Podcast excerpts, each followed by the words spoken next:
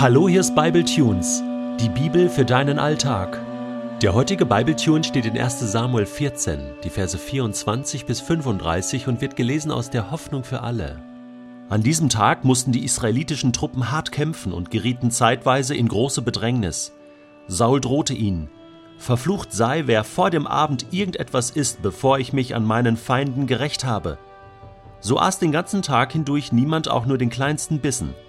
Dabei gab es in dieser bewaldeten Gegend viele wilde Bienenvölker, so dass überall Honig zu finden war. Gerade zu dieser Zeit flossen die Waben über. Doch kein Israelit wagte, von dem Honig zu essen, zu sehr fürchteten sie Sauls Drohung. Jonathan aber wusste nichts von diesem Fluch, denn er war nicht dabei gewesen, als sein Vater ihn ausgesprochen hatte. So tauchte er die Spitze seines Stockes einmal kurz in eine Honigwabe und aß von dem Honig. Sofort fühlte er sich viel besser. Ein Soldat bemerkte es und sagte zu Jonathan, Dein Vater, der König, hat gesagt, dass jeder verflucht sein soll, der an diesem Tag etwas isst, darum sind wir alle so erschöpft. Da antwortete Jonathan, Mein Vater stürzt unser ganzes Land in Unglück. Seht doch, wie viel besser ich mich fühle, nur weil ich ein bisschen von dem Honig gegessen habe. Stellt euch vor, wie wir kämpfen würden, wenn unser Herr sich gestärkt hätte an allem, was die Feinde zurückgelassen haben. Doch so konnten wir den Philistern unmöglich eine große Niederlage beibringen. An diesem Tag schlugen die Israeliten die Philister von Michmas bis nach Ayalon zurück. Doch am Abend waren die Soldaten erschöpft. Sie fielen gierig über die Tiere her, die sie von den Philistern erbeutet hatten. Hastig schlachteten sie Schafe, Rinder und Kälber. Sie nahmen sich nicht einmal die Zeit, das Blut ganz abfließen zu lassen. Die geschlachteten Tiere ließen sie einfach am Boden in ihrem Blut liegen und aßen sie dann gleich an Ort und Stelle. Jemand lief zu Saul und berichtete ihm, das Volk sündigt gegen den Herrn, denn sie essen das Fleisch noch am Schlachtort, ohne es ganz ausbluten zu lassen. Da rief Saul laut, Ihr habt ein großes Unrecht begangen. Er befahl den Männern in seiner Nähe, Wälzt sofort einen großen Stein zu mir her. Verteilt euch im ganzen Lager und weist alle an, sie sollen ihre Tiere zu mir bringen, hier auf diesem Stein töten und ganz ausbluten lassen. Dann können sie das Fleisch essen. Damit will ich verhindern, dass ihr gegen den Herrn sündigt, wenn ihr die Tiere in ihrem Blut liegen lasst und das Fleisch dann an Ort und Stelle mit dem Blut verzehrt. Alle gehorchten dem Befehl Sauls. Noch in derselben Nacht kam jeder mit seinen Tieren zu dem Stein und schlachtete sie dort so, wie es vorgeschrieben war. Saul baute einen Altar für den Herrn. Es war der erste, den er selbst aufrichtete. Jeder soll sich den bestehenden staatlichen Gewalten unterordnen denn es gibt keine staatliche Macht, die nicht von Gott kommt.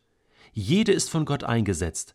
Wer sich also den Regierenden widersetzt, handelt gegen die von Gott eingesetzte Ordnung und wird dafür von ihm verurteilt werden. Das schreibt Paulus im Römerbrief Kapitel 13. Das war so in den 60er Jahren nach Christus. Übrigens, zu der Zeit regierte in Rom ein gewisser Kaiser namens Nero also ein sehr gottloser Kaiser, der die Christen überall verfolgte, auch Paulus litt darunter. Trotzdem schreibt er das. Warum? Weil es göttliche Prinzipien in dieser Welt gibt. Dinge, die Gott einfach geregelt hat. Das will er einfach so. Er hat Autoritäten eingesetzt, zum Beispiel Vater und Mutter. Sollen wir auch ehren. Da geht es los.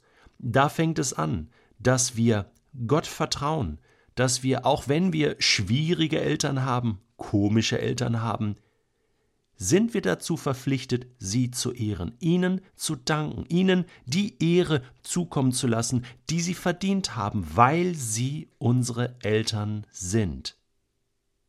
Und so ist es auch mit anderen Autoritäten. Da gibt es zum Beispiel Chefs oder Chefinnen. Wenn du Angestellter bist in einer Firma oder in einem Unternehmen, dann hast du einen Vorgesetzten, einen Chef. Und Gott möchte, dass du deinen Chef ehrst. Genauso die Regierung in dem Land, in dem du lebst. Sie ist von Gott eingesetzt. Das heißt nicht, dass sie alles richtig machen, aber es gibt eine Regierung, die sozusagen Stellvertreter Gottes auf dieser Erde ist, die Autorität haben, Macht haben. Es ist zugeteilte Macht von Gott. Warum? Weil die Alternative wäre, dass wir in einer Anarchie leben, dass jeder macht, was er will, und das will Gott nicht. Auch wenn es eine Regierung ist, die nicht alles tut, was Gott will, ist es doch eine Regierung, die für bestimmte Regeln und für einen bestimmten Schutz in einem Land, auch für dich und mich, sorgt. Und jetzt gibt es zwei Dinge, die die Bibel sozusagen uns rät. Das eine ist, gehorsam zu sein. Jesus sagte auch, gebt dem Kaiser, was des Kaisers ist, zum Beispiel Steuern, ja, und einen gewissen Gehorsam, dass man die Ordnung beachtet, die der Staat sozusagen herausgibt, und dass wir für unsere Chefs und Regierungen beten. Beten, dass die Regierenden Weisheit haben und die richtigen Entscheidungen im Sinne Gottes treffen. Ja, und was macht man, wenn das nicht der Fall ist? Wenn die Regierenden das Gegenteil von dem tun, was Gott will? Ja, wenn sie sogar antigöttliche Entscheidungen treffen und Urteile fällen, was ist dann? Muss ich dann auch gehorsam sein? Es heißt in der Bibel, dass man Gott mehr gehorchen soll als den Menschen. Ja, es ist schwierig, das immer herauszufinden. Wo ist da die Grenze? Zum Beispiel Daniel im Alten Testament. Er war ja in Babylon und da gab es einen König, der dafür gesorgt hat, dass das Gebet äh, verboten wurde. Aber Daniel hielt sich nicht daran, weil er Gott mehr gehorchen wollte als dem König. Darauf stand die Todesstrafe und er musste dann mit den Konsequenzen leben. Auch Dietrich Bonhoeffer hat sich gegen den Staat, gegen den NS-Staat, das NS-Regime gewehrt. Und auch er musste mit den Konsequenzen leben. Und so gibt es heute viele Länder und Regionen, in denen der Glaube an Gott verboten ist. Und Christen halten sich bewusst nicht daran, weil ihnen Gott und der Glaube an Gott wichtiger ist. Jetzt erlässt König Saul so ein komisches Verbot.